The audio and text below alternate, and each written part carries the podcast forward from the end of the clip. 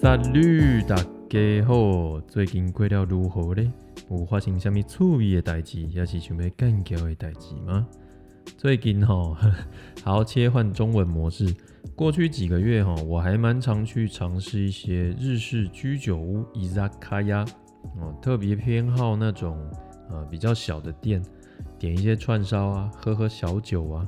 那串烧因为它量不多嘛，所以可以吃很多种不一样的食材。可是呢，吃来吃去只有吃到一间还算不错的，其他要么没有生啤酒，要么东西普普。如果各位在台中有吃到觉得不错的居酒屋，再请推荐给我喽。多么好啦，这集我想聊聊一款常听到的面包，它长得不起眼，甚至很少单独存在着。它就是小巴达哦，巧巴达不是森巴达哦。好，停止再讲这种不好笑的东西了。那我们开始吧。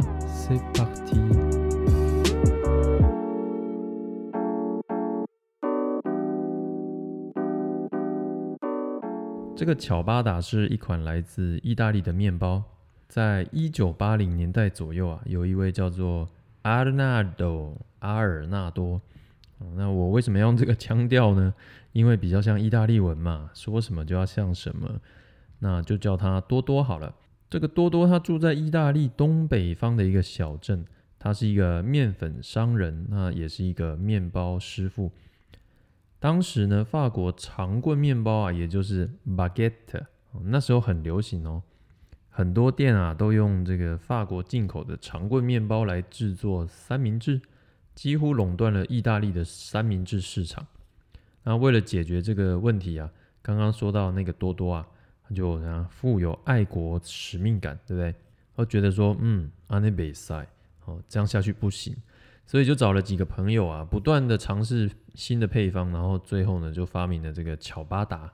那巧巴达在意大利语呢是拖鞋的意思。面包在烘烤之前呢，不会做这个特别的整形，就直接把它切成。拖鞋形状的长方形，然后呢放进烤箱烘烤，成分还蛮简单的，就是面粉水，然后一点橄榄油啊跟盐巴，是一种非常柔软也非常湿润的面团，水分含量大概在百分之八十甚至到九十以上哦。如果有在玩面包的人就会知道，这个水分含量算是非常非常的高，因为一般面包的水分含量啊大概占面粉的百分之六十五到百分之七十左右而已。那巧巴达的用途啊，跟长棍面包其实还蛮像的啊，它可以拿来佐餐啊，或者是抹咸的或甜的酱来吃啊。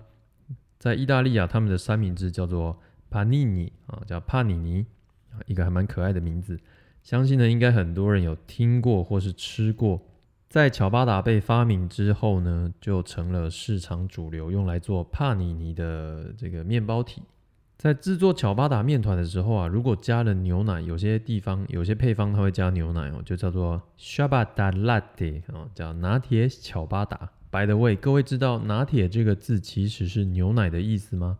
我们去咖啡店，如果想买加了牛奶的咖啡，只要说啊我要一杯拿铁，那店员就会知道嘛。那如果你去国外咖啡店想买咖啡加牛奶，如果你只讲拿铁的话，店员可能只会给你一杯牛奶哦。